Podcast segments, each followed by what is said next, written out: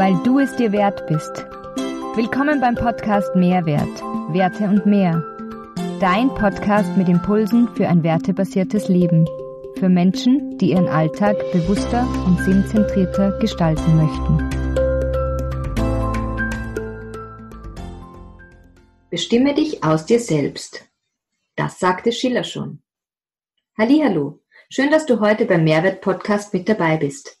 Mein Name ist Katharina Thalhammer. Ich bin Lebens- und Sozialberaterin in Ausbildung unter Supervision, Scherzo-Praktikerin und Yogalehrerin. Ich nutze das Zusammenspiel dieser Elemente, um Menschen ganzheitlich, darunter verstehe ich, auf allen drei Ebenen, Seele, Geist und Körper, zu begleiten, ein werteorientiertes Leben mit Sinn zu führen. Heute sprechen wir mit Theresa aus Guttenstein über ihren Herzenswert Selbstbestimmung. Sie ist Geschäftsführerin des österreichischen Startups Wohnwaggon und entwickelt gemeinsam mit ihrem Team reduzierte und in sich geschlossene Wohnlösungen aus natürlichen Materialien. Gefertigt werden diese Waggons mittlerweile im niederösterreichischen Guttenstein, wo sie auch ihr Projekt Die Dorfschmiede gestartet hat. Über dieses Projekt sprechen wir heute im Detail. Seit über zwei Jahren wohnt und arbeitet sie am Gutensteiner Hof mit derzeit über 30 anderen Menschen um das Dorfleben am Land wieder anzukurbeln bzw. neu zu definieren. Ob es wirklich so neu ist, fragen wir sie heute selbst. Wir fragen sie auch, was die Gründungsidee der Dorfschmiede ist und auf welchen vier Eckpfeilern das Projekt steht. Was für sie ihr Herzenswert Selbstbestimmung genau bedeutet und wie sie diesen im Alltag lebt, beziehungsweise was es mit ihrem Projekt zu tun hat. Wir sprechen darüber, warum es gerade Gutenstein als Base geworden ist und welche Herausforderungen sie hatte.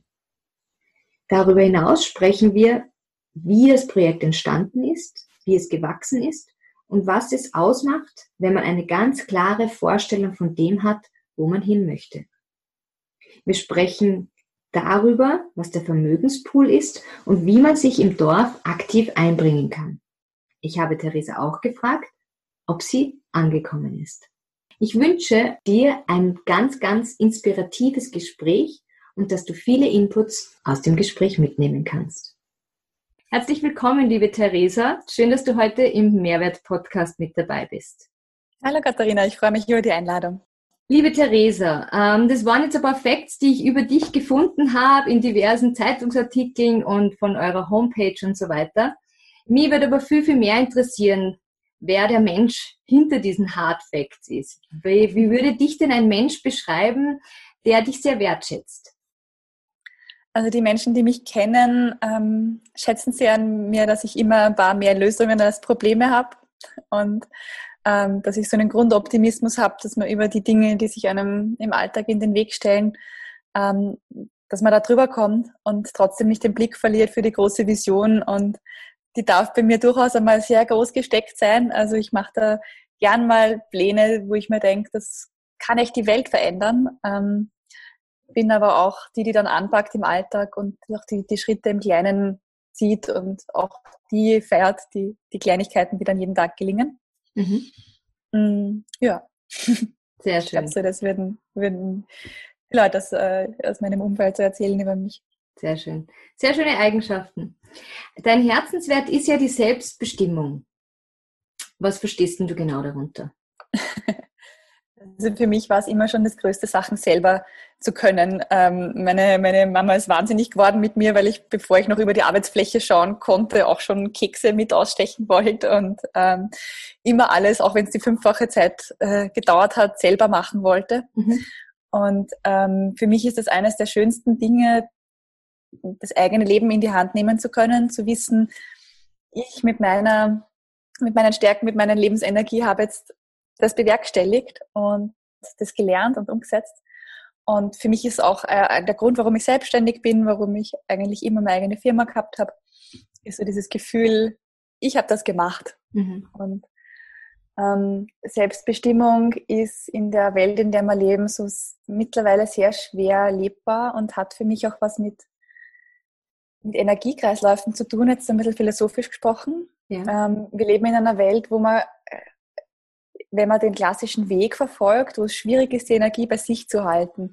Ähm, das ist immer so eine, so eine Energiesaugpyramide nach oben. Also du steigst ins Auto und die Energie geht quasi über Benzin zu einem Erdölkonzern, setzt dich in ein Büro von einem Konzern und gibst der Arbeits- und der Lebensenergie für die Profitmaximierung von irgendeinem Konzern her. Mhm. Dann gehst shoppen und gibst äh, verdientes Geld wieder, die Energie geht wieder weg. Ja. Und ähm, das betrifft nicht nur Geld und Zeit, sondern auch so einfach diese persönliche Herzensenergie ja. und die wieder in Kreisläufe zu bringen auch, ähm, ist etwas, was für mich auch diese Selbstbestimmung und dieses Kreislaufdenken ausmacht, so auf der, auf der philosophischen Ebene. Mhm. Da spielt ja Nachhaltigkeit wahrscheinlich ganz eine große Rolle. Ähm, spielt, also das ist lustig, wie all diese Themen so vernetzt sind. Also mhm. ähm, wenn wir es wieder schaffen, Systeme zu bauen oder zu einfach unsere Rahmenbedingungen so zu setzen, dass es normal ist, dass die Energie bei dir bleibt oder mhm. vor Ort bleibt. Mhm. Ähm, also ich weiß nicht, ich habe meinen Wohn- und Arbeitsplatz so gewählt, dass ich zu Fuß über den Bach in die Arbeit gehe. Also ich tanke eigentlich Energie, wenn ich in, in das Büro gehe und gebe keine ab. Mhm. Ähm, ich habe Partnerfirmen, die aus der Region sind. Das heißt, wenn ich quasi einkaufen gehe, wenn ich mein Geld abgebe, weiß ich, da hat aber mein Nachbar davon wieder seinen Arbeitsplatz gesichert und der kommt dann aber auch wieder zu uns zu den Veranstaltungen und mhm. dann ist es auch so ein, eine Energie, die wieder zurückkommt. Und ähm, das ist eine Systemumstellung. Also ist, unser System ist einfach jetzt so gebaut, dass das begünstigt wird, dass ja, Fremdbestimmung einfach die Regel ist. Mhm. Und ähm, diesen Weg zurückzufinden zu regionalen Kreisläufen, zur Autarkie, zu auch sich selber, zu dem, was mich eigentlich glücklich macht. Ja. Ähm, das ist so die Aufgabe der nächsten Jahre. Du hast gesagt, dass du als Kind schon immer sehr selbstbestimmt agieren wolltest beim Keksaufstechen mit deiner Mama. ähm, Gab es irgendeinen Auslöser jetzt, ähm, sage ich mal, beruflich oder projektbezogen gesehen, dass das wieder ganz, ganz wichtig für dich geworden ist, diese Selbstbestimmtheit? Ähm, also die war für mich irgendwie gefühlt immer gleich wichtig in meinem Leben. Es war immer so mein, mein oberster Wert. Ähm, da, wo es beruflich so relevant geworden ist, ist, dass ich die Chance, ähm, also die Idee zum Wohnwagon hatten äh, Christian Frantal und ich und wir haben das gemeinsam gegründet. Und die Chance, die ich gesehen habe mit Wohnwagon, war, dass wir viele andere Menschen auch dazu einladen können und ihnen Wege zeigen können, wie sie in ein selbstbestimmteres Leben kommen können. Mhm. Also ich für mich habe das eh immer so versucht, so gut es geht umzusetzen und habe das so vor alles andere gestellt. Aber mir war oft nicht klar, wie man das bei anderen wie man anderen dabei helfen kann oder auch Lösungen aufzeigen, ganz, ganz konkret, so handfest, so, so mach's doch, hier hast du das, die Ideen und die, ähm, die Lösungen und dann kannst du es selber auch umsetzen. Und da ist bei mir plötzlich so der Funke dann übergesprungen, wie der Christian von dieser Idee zum Wohnwagon erzählt hat, von einem Haus, das man quasi, wo alles drin ist, was man braucht. Einfach das wesentliche Küche, Bad, Wohnraum und wo ich keine Fixkosten habe, weil das einfach Strom selbst produziert und Wasser reinigt und alles kann, was ich brauche, ähm, damit ich einfach eine, eine, unabhängige Basis habe. Und mit dieser Unabhängigkeit kann ich dann wieder äh, mich frei bewegen. Absolut. Ja. Besitz belastet ganz oft. Das ist zwar in der heutigen Zeit, wo alles so konsumorientiert aufgebaut ist und ja, man sich die Befriedigung ganz, ganz oft von außen holt und das auch so gewollt ist, ja, so gesteuert ist, ist das ganz ein wesentliche, ähm, ja, wesentlicher Schritt wieder zu sich selbst. Hm. Ähm, gehen wir, gehen wir, also Wohnwaggon ist, der ein, ist die eine Geschichte und ihr sprecht oder, oder du sprichst bei deiner Gründungsidee ja genau das eben, dass wir in einer Gesellschaft, wir es zugelassen haben, dass wir uns immer mehr entkoppeln voneinander, von Dingen, von der Natur und so weiter. Ähm, du hast es schon ganz kurz angesprochen. Ähm, wie ist denn das jetzt im Moment, ähm, wenn, wenn man jetzt die jetzige Situation aussieht mit Corona? Ist es am Land, in einem Dorf leichter, dass man sich da dann wieder zusammenfindet oder ist es eigentlich schwieriger oder wie, wie ist die Situation oder von der Gründungsidee, von der Idealvorstellung zu dem, was heute ist, mit den Herausforderungen, wo gibt es da? Hm. Also ich glaube, man kann über in, in regionalen Strukturen ähm, Unabhängigkeit viel besser leben egal was in der Welt los ist. Mhm. Also es ist mir einfach egal, ob Container aus China gerade ankommen oder nicht. Das hat mit meinem mit meiner Produktion nichts zu tun. Ähm, ich habe tatsächlich auch mein Leben so organisiert, dass meine äh, sozialen Beziehungen im Ort sind, dass meine Freizeitaktivitäten oder meine Erholung hauptsächlich zu Fuß erreichbar sind. Ähm, insofern betrifft es mich eigentlich nicht, ähm, die Gesamtsituation. Und man kann sich halt auch, ähm, wenn man in so einem Gefüge lebt, anders vereinbaren oder sich anders treffen mit, okay, wo stehen wir eigentlich gerade, wie beurteilen wir die Situation, wie reagieren wir auch drauf. Also in der Dorfschmiede einfach dann relativ hm, klar gemacht, dass, ähm, ja, wie wir uns dazu positionieren und was, mhm. wie wir trotzdem schauen, dass wir einfach ein gutes Leben miteinander haben. Mhm. Das ist uns eigentlich bis heute gut gelungen. Bist du selbst am Dorf aufgewachsen? Mhm. Ja. Ich bin in, einem, ja, in Gedersdorf groß geworden. Das ist eine kleine Gemeinde in der Nähe von Krems an der Donau. Mhm. Und auch so eine, ich bin damit, äh, habe das sehr genossen. Also bei uns war so das Hochwasser 2002 so ein Schlüsselerlebnis für mich, wo ich wo ich Dorf plötzlich so cool gefunden habe. Als, als Kind habe ich es nur cool gefunden, dass es irgendwie, dass ich in der Nachbarschaft mich so frei bewegen konnte und sie alle gekannt habe. Und ähm, dann, wie ich so 11, 12 war, war dieses Jahrhunderthochwasser und plötzlich ist das halbe äh, Dorf unter Wasser gestanden und äh, die Leute haben zusammen Sandsäcke geschaufelt und die Helfer verköstigt und äh, Keller ausgepumpt und Besitztümer gerettet. Und für mich war das so ein ganz ein starkes Gefühl von Zusammenhalt, was da spürbar war. Ähm, ich hatte plötzlich so das Gefühl, wenn, wenn man in so einem Dorf wohnt, es kann einem eigentlich nichts mehr passieren. Es sind so viele Menschen da und egal welches Problem auftaucht ist, der eine hat sich technisch auskannt, der nächste hat einen Traktor gehabt, der nächste hat gewusst, wo man den Zaun jetzt herkriegen und plötzlich ist, ist es so von selber oder mit ganz viel, viel Unterstützung von allen ähm, äh, ja, gelöst worden, die Situation oder gemeistert. Und das hat es aber leider nur in dieser Krisensituation so stark gegeben dort. Mhm ich habe mich dann immer gefragt, warum ist es nicht im Positiven möglich? Warum können wir keine positiven äh, Dorfverbindungen aufbauen, die auch im normalen Leben gelebt werden und, und Teil des Alltags sind? Mhm. Und ähm, jetzt vor kurzem ein Buch vom Hirnforscher von Gerald Hütter gelesen, der auch ähm, über kommunale Intelligenz schreibt und eben auch ganz gut beschreibt, dass Dorfstrukturen halt früher deswegen also gut funktioniert haben oder der Zusammenhalt funktioniert hat, weil es die Krisenbewältigungsstrukturen waren. Es war ganz klassisch, dass man das Dorf braucht, um durch den Winter zu kommen, weil du brauchst man gemeinsam Brennholz machen und du kannst es allein schon gar nicht aus dem Wald rausgehen und, und, und. Ähm, und es geht uns zum Glück oder halt, das ist auch gleichzeitig das Problem heute so gut, dass wir einander nicht mehr brauchen, um zu überleben. Es hat jeder sein Flatscreen, Thujenhecke, Swimmingpool. Mhm. Ähm, und trotzdem fehlt uns da was und was ganz Entscheidendes. Und das ist diese Verbindung miteinander und diese Verwurzelung sozusagen auch in einer Gemeinschaft. Und ähm, es ist jetzt an uns, Modelle zu finden und äh, Wege zu finden, wie man diese Verbindungen und dieses Miteinander trotzdem aufbaut. Und ähm, da wiederum eine, eine lokale Dorfcommunity kreiert oder schafft, die, ja. Und da hast du den Ansporn jetzt gefunden mit dem Projekt der Dorfschmiede, richtig? Vielleicht erzählst du mal ganz kurz, jemand, der davon noch nie was gehört hat, was ist die Dorfschmiede, was, was hat es auf sich mit der? Also mit dem auf sich hat es, dass wir 2018 unseren Betriebsstandort wechseln mussten und wollten und ähm, quasi für Wohnwaggon einen neuen Standort gesucht haben. Und wie man uns war klar, okay, das wird irgendwie aufs Land gehen, weil in Wien äh, Produktionshalle mit 1700 Quadratmeter äh, nicht möglich. Mhm. Ähm, dann war so klar, dass wir eigentlich, wenn wir jetzt wohin ziehen, wenn wir unseren Lebens- und Arbeitsmittelpunkt zu verlagern, es war klar, wir wollen nicht pendeln, weil die Kilometer dann dazwischen jeden Tag wollten wir auch nicht. Und ähm, dann war das so, so logisch, dass wir ähm, äh, das, das weiterdenken möchten.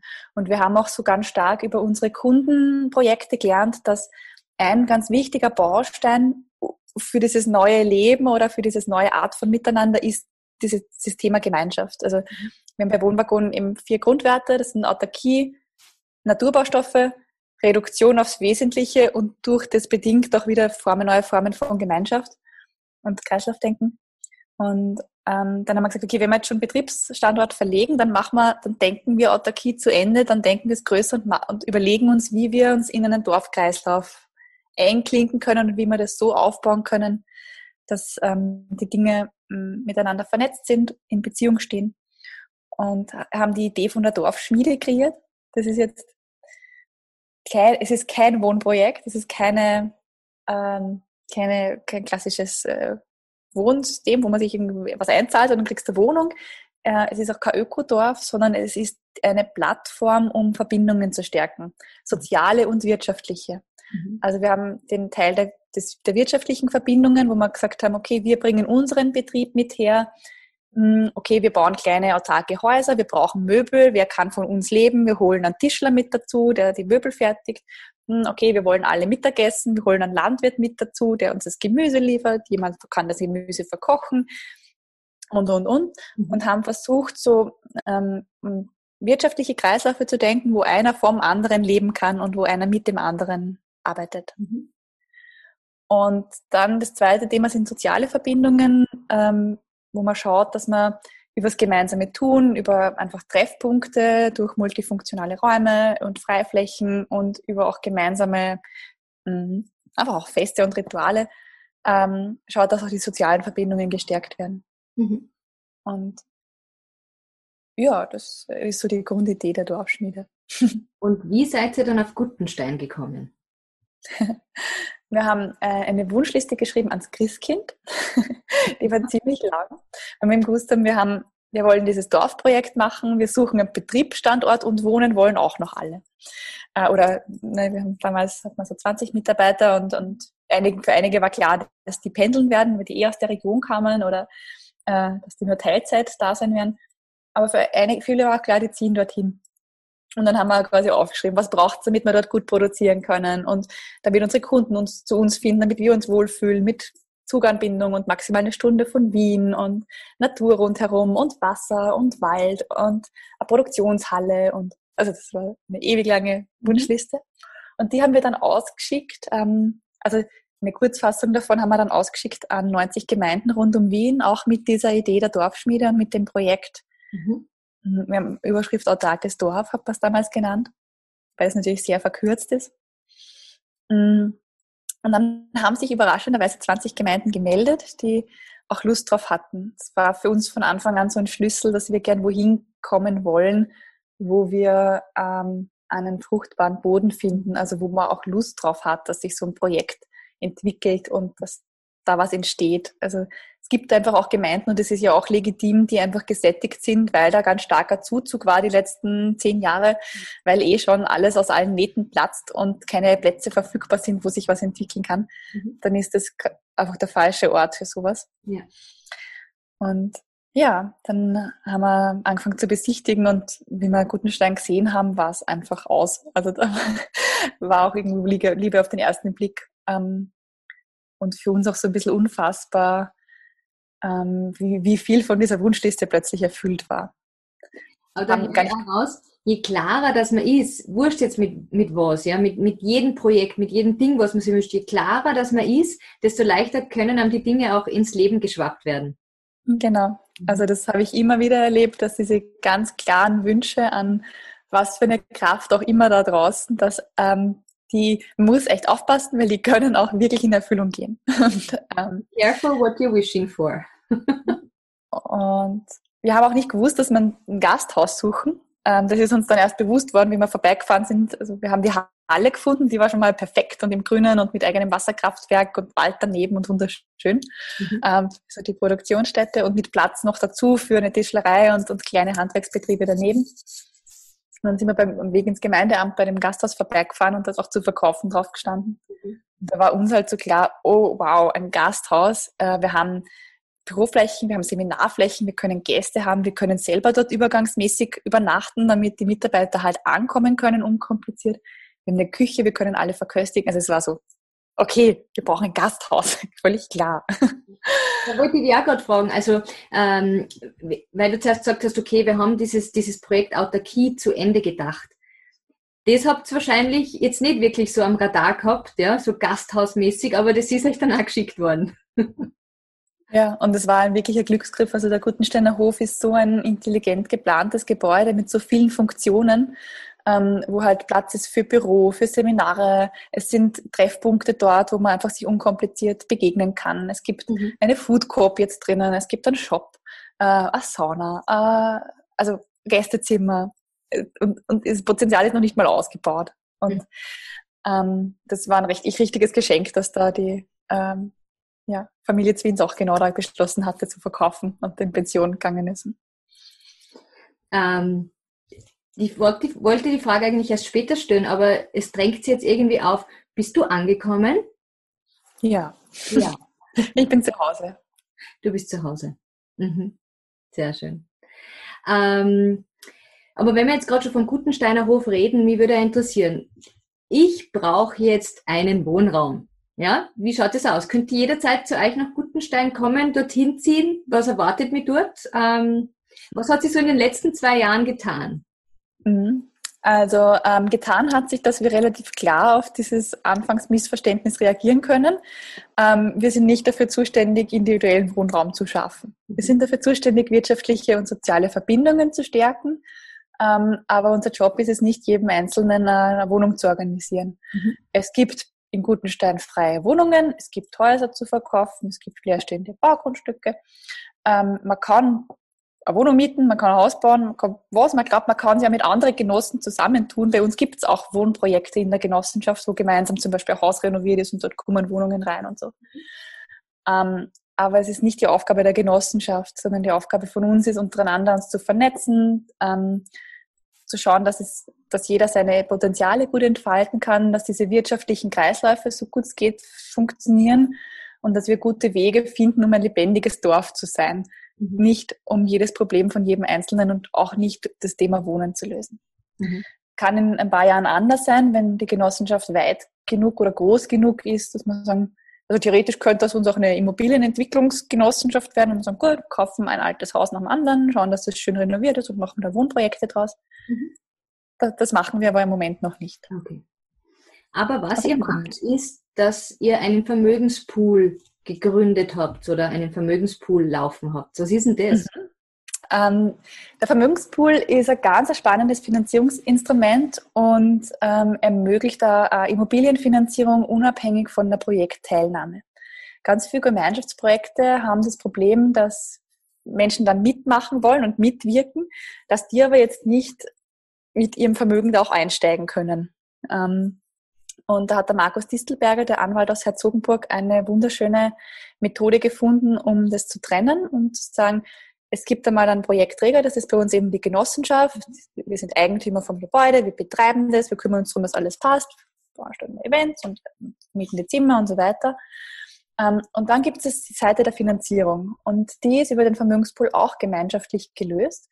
Der Vermögenspool, den wir jetzt haben, betrifft nur den Gutensteiner Hof, also nur das Gasthaus, in dem ich gerade sitze. Also das Herz vom Haus, auch das wirtschaftliche, der wirtschaftliche Dreh- und Angelpunkt im Moment, ähm, aber keinen individuellen Wohnraum jetzt. Mhm. Und ähm, dieser Vermögenspool ist eine Variante, wo ich Geld in einen Realwert reinlegen kann ähm, und trotzdem flexibel bin. Ähm, wenn man so die Varianten anschaut, was ich mit übergebliebenen finanziellen Mitteln machen kann, wenn das jetzt fünf oder zehn oder 20.000 Euro sind, ist halt für die Einzelperson schwierig, das in echte Werte zu stecken. Ich kann vielleicht gerade nur Gold kaufen oder ist der Preis auch krisenabhängig sehr schwankend und dann habe ich eigentlich keine, keine Wertstabilität. Und in einen Vermögenspool kann ich quasi Geld einlegen. Okay, hier 20.000 Euro habe ich über. Ich hätte gern, dass da was Echtes, irgendwas Angreifbares draus wird. Kann ich die einzahlen und mit den Mitteln aus dem Vermögenspool darf der Projektbetreiber nur Realwerte schaffen. Mhm. Das heißt, wir verwenden die nur für echte Ausbauschritte, dürfen nicht auf Urlaub fahren, dürfen keine Gehälter damit zahlen und so, sondern nur Fenster, Fußboden, Wände, alle, alle realen Bauabschnitte quasi. Mhm. Es wird dann immer von einem Sachverständigen geprüft, ob dieser Bauabschnitt auch fertiggestellt wird. Erst dann darf man die Mittel aus dem Vermögenspool äh, entnehmen. Okay. Und ähm, für den Anleger ist es halt schön, weil er weiß, es liegt bei einem Projekt mit Sinn. Das ist der Wert, den ich mir da quasi gekauft habe. Ich bin Mitbesitzer von dem Hof. Ähm, man steht auch über einen Treuhänder im Grundbuch drinnen. Das heißt, man wirklich wie wenn man selber ein Grundstück besitzen würde, einen real besicherten Wert. Und äh, wenn man das Geld wieder braucht, kann man es auch wieder entnehmen und kriegt es binnen drei Monaten zurück mit einer Inflationsbereinigung. Und das ist äh, im Moment ja auch deutlich mehr, als man im Sparbuch kriegt. Mhm. Insofern hat man einen überschaubaren, aber doch vorhandenen wirtschaftlichen Vorteil. Ähm, man weiß, wo das Geld liegt und welche Menschen da dahinter stehen mit welcher Idee und ähm, hat aber auch die Flexibilität, das wieder um, rauszuholen. Wenn ich jetzt sage, ich habe ein bisschen Geld über, gibt es da einen Minimumbetrag, den ich einbringen darf? Ab 5000 Euro. Also das ist quasi wie eine, eine Anleihe, doch mit ein bisschen Verwaltungsaufwand, wird dann so schön gebunden in einer Anleihenform von unserem Treuhänder vom Anwalt. Und ähm, ja, ab 5000 bis maximal 50.000, weil wir eben wollen, dass der Pool gut im Fluss sein kann. Und mhm. ähm, deswegen äh, ist uns das wichtig, dass wenn man da quasi was entnehmen will, dass das auf immer, immer auf jeden Fall mit der Liquiditätsreserve, es sind immer 10% Liquiditätsreserve in barem Konto und die werden dann wieder aufgefüllt, wenn wer was entnommen hat. Ähm, aber dass das immer gut, gut fließen kann, mhm. ähm, lassen wir bis maximal 50.000 Euro zu. Sehr schön. Und wie ist da so die erste Resonanz der Leute? Oder ja, gibt es da Resonanz? Oder ist einfach, ja, nehmt es und oder gibt es da sehr wohl dann immer einen Austausch? Also wir haben äh, alle Varianten. Das ist das Schöne, wir haben mittlerweile über 700.000 Euro eingesammelt über, das, äh, über den Vermögenspool. Mhm. Ähm, insgesamt 400.000 Euro fehlen uns noch über die nächsten ähm, eineinhalb Jahre, die wir noch brauchen für die nächsten Bauschabschnitte. Aber ähm, ja, da sind wir ganz guter Dinge, dass wir das dann auch noch schaffen. Und äh, die Leute, die in Vermögenspool investieren, sind vielfältig. Das sind einerseits Leute, die auch hier am Projekt mitarbeiten und da Vollgas mit dabei sind. Ähm, das sind Menschen, die hin und wieder mal, die vielleicht schon Genossenschaftsmitglieder sind, aber nur hin und wieder vorbeischauen. Und dann haben wir Leute, die sagen, ah, ich möchte gerade Geld anlegen, ich glaube, das ist ganz gescheit bei euch, hier habt ihr 10.000 Euro, macht was Gescheites damit, ich mhm. brauche es vielleicht in drei, vier Jahren wieder. Also großes Vertrauen spielt da sehr wohl als Wert auch mit eine Rolle. Ja, also da bemühen wir uns auch sehr, also das ist für uns auch so ein, ähm, ein ganz äh, es ist was anderes, Geld von Menschen anzunehmen, ähm, in dem Wissen, es ist deren Erspartes, die das hier vertrauensvoll in deine Hände legen. Ähm, also da ist, ist ein ganz anderer Umgang damit da, als wenn man jetzt Hausnummer Bankkredit aufgenommen oder irgendein. Ja. Aber jetzt hat das eine sinnvolle und ähm, ja, sinnvolle extrinsische Motivation auch für euch, daraus wirklich dann was Tolles entstehen zu lassen. Genau. Also man hat halt wirklich ähm, also wir sind ja auch dann für dieses Gebäude über die nächsten 50 Jahre dafür verantwortlich, dass es seinen Wert behält, dass wir es gut renovieren können und achten da sehr drauf, nur gute Materialien zu verwenden, nur so, also solides Handwerk mit ähm, ja auch achtsam. Wir haben jetzt zum Beispiel gerade das Büro renoviert, da wurden die alten Balken rausgenommen vom Fußboden, die alten fetten Dielen aufbereitet wieder rein, damit einfach das Haus wirklich ähm, ja sagen wir, für die nächste Generation und für die nächsten mehreren Generationen gut, äh, gut vorbereitet ist.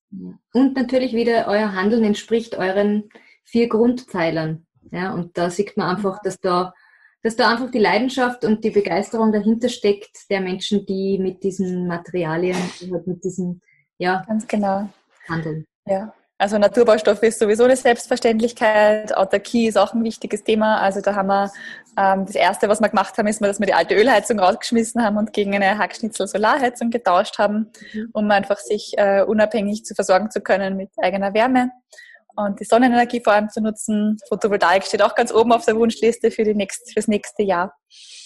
Und Vielleicht machen wir noch mal kurz einen Ausblick in eure Vision oder Vision des Dorfes an sich. Ich habe mal in einem Interview von dir gehört, dass das praktisch so euer äh, Referenzmodell auch ist, um ähm, praktisch das neue Dorf oder dieses Dorf miteinander zu gestalten. Ist es eure Vision auch, da ein Referenzprojekt zu schaffen, dass mehrere Menschen auf diesen Zug aufspringen können?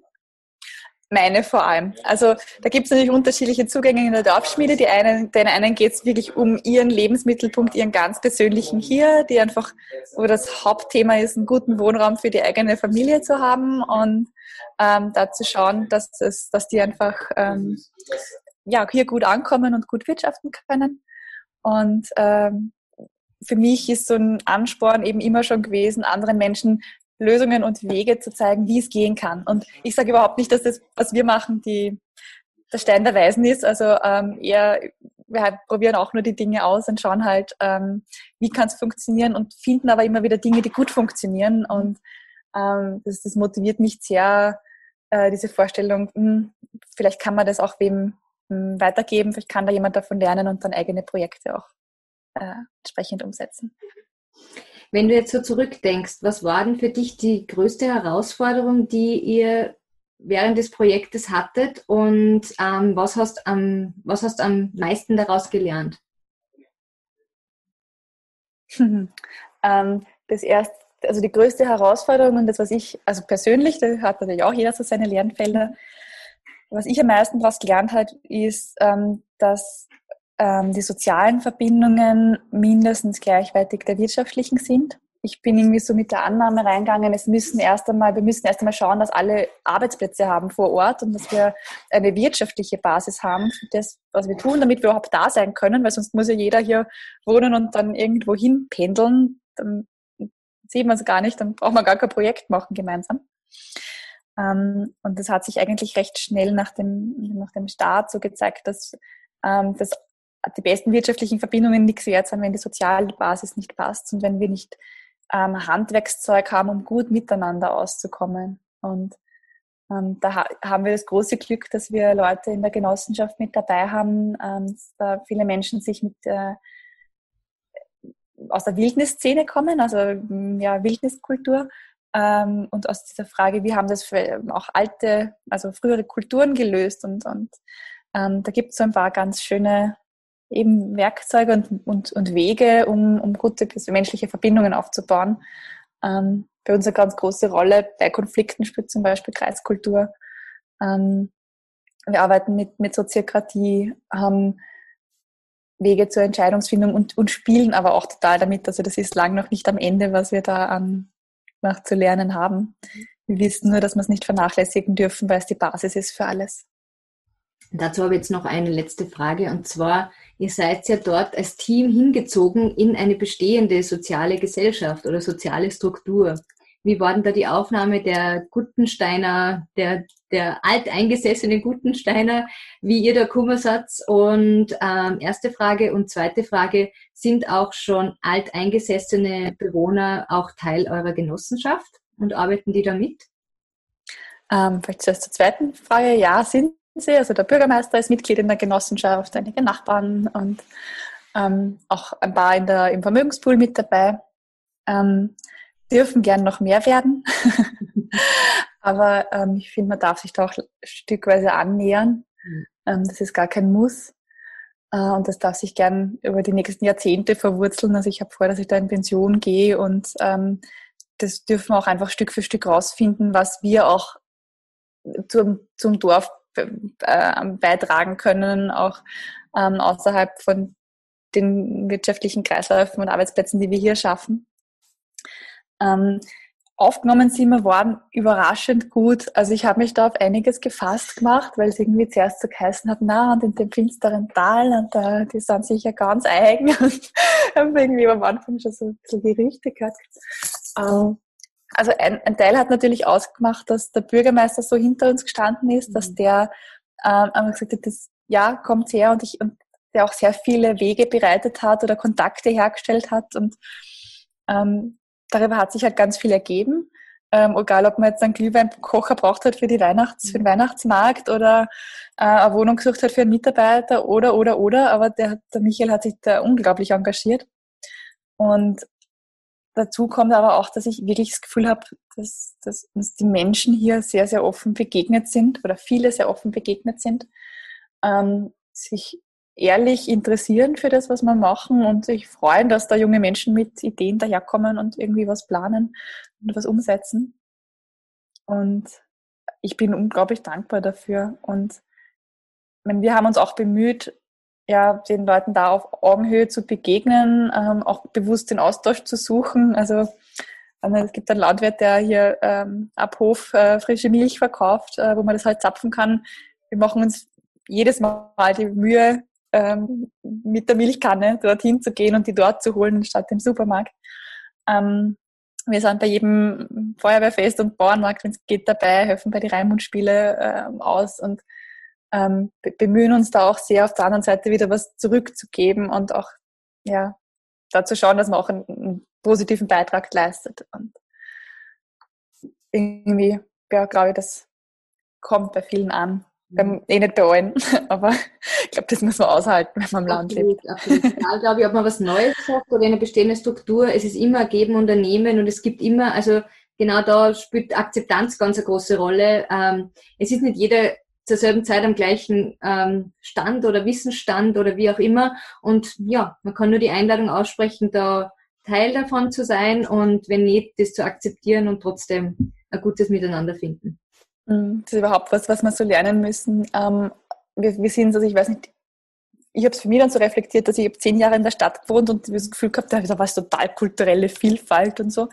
Und in Wirklichkeit, rückblickend war es so, dass ich in der Stadt viel weniger mit Menschen auseinandersetzen mussten, die ehrlich anders sind als ich, mhm. als jetzt am Land. Mhm. Ich habe zwar vielleicht, weiß nicht, weniger Nationen vertreten oder so, weil es trotzdem recht bunt ist, aber ähm, man hat am Dorf einfach automatisch viel mehr Anknüpfungspunkte mit seinem Gegenüber und ähm, muss, also ist und kann viel schlechter weglaufen. Also in der Stadt ist es sehr viel einfacher, Menschen zu konsumieren und wenn der, der eine Mechaniker mir nicht mehr gefällt und mit dem geschritten habe, dann gehe ich halt zum nächsten. Mhm. Ähm, bei uns ist es halt so, naja, wenn ich das äh, praktischerweise irgendwie im Ort halt machen will, dann gibt es halt an, dann sollte ich mit dem halbwegs auskommen. Mhm. Und äh, Konflikte auch wieder auflösen. Ist es herausfordernder, am Land zu leben?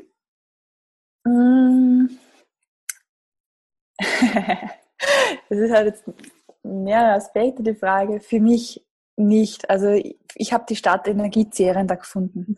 Mhm. Ähm, wenn man jetzt von der Warte rausgeht, ähm, äh, bin ich also sowohl leistungsfähiger im Beruf als auch ähm, sind meine Beziehungen besser und, und, und, und sinnvoller und, und, und äh, mit, ja, mit mehr Herz äh, geworden als, als in der Stadt vorher. Und, mh, hm, also ich finde es nicht herausfordernder, aber es ist durchaus herausfordernd, das, was es mit einem macht, zumindest wenn man es in der Art macht, wie wir es tun, mhm. muss man sich halt, kriegt man seine eigenen Themen einfach regelmäßig präsentiert. Also man, wenn man, also ist eh sonst da im Leben so, dass man das immer wieder halt so gespiegelt bekommt oder vorgehalten kriegt, was noch zu lernen gibt. Und ähm, ja, das ist hier sehr spannend. Auf eine andere Art und Weise. Genau. Als in der Stadt. Gut, Katharina, du, ich hätte jetzt noch drei kurze Abschlussfragen, wo ich dich äh, bitten würde, ganz intuitiv zu, ähm, zu, äh, also sie zu beantworten. Die erste ist immer gleich. Ich ziehe aus einem Kartenstapel einen Wert und würde dich bitten, dass du ganz kurz sagst, was für dich dieser Wert bedeutet. Und dann gibt es noch zwei ähm, allgemeinere Fragen. Ich ziehe jetzt eine Karte. Liebenswürdigkeit. ähm, Liebenswürdigkeit. Bedeutet für mich, dass ähm, man die Qualitäten in sich findet, an die andere andocken können und die auch selbst mal schätzen lernt. Und im Grunde ist jeder Mensch liebenswürdig. Ähm, und es, äh, man kann sich entscheiden, wie leicht man es anderen machen will, diese Qualitäten auch zu sehen. Mhm.